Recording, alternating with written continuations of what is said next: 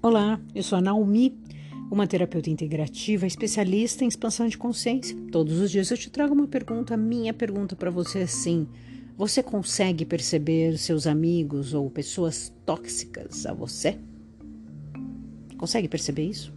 O que são essas pessoas? São pessoas que a gente jura que são amigos, às vezes até familiar, mas está sempre com uma palavra pesada te puxando para baixo você chega a falar, ai, não gostei do seu cabelo, ai, sua roupa, ai, não sei se você deveria fazer isso. Ai, como diz o, o Pedro Calabres, ele diz assim, que são os amigos cemitério, que está sempre te colocando para baixo. A pessoa nunca te fala uma coisa positiva.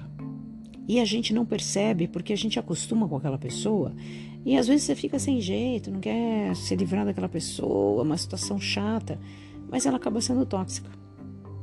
E às vezes a gente também é esse amigo tóxico. Às vezes eu também já fui essa pessoa tóxica, de falar coisas porque eu não estava bem. Então, quando a gente está nessa posição, a gente também tem que se olhar e falar: puxa vida, eu não sou a melhor pessoa para conversar nesse momento.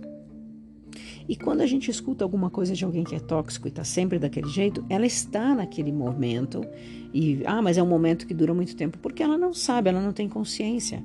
Ela não sabe que ela está sendo tóxica. Ela não sabe que ela está sendo chata. Ela não sabe que ela fala demais. E às vezes a gente tem que falar, viu? Você fala muito. Ou, viu? Não gosto dessas coisas que você fala para mim. Sabe por que, que a gente tem que posicionar uma pessoa tóxica? Porque ela não sabe às vezes que ela é tóxica.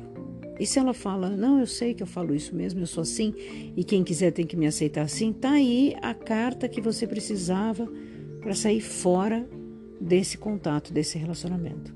Ah, mas essa pessoa é a minha mãe. E o que, que eu faço? Eu nunca mais vou falar com a minha mãe, ou com o meu pai, ou com o meu irmão? Ué, você vai se afastar. A não ser que você concorde e goste de estar vivendo esse ciclo. Aí é uma escolha sua. O que, que você escolhe? Ótimo dia.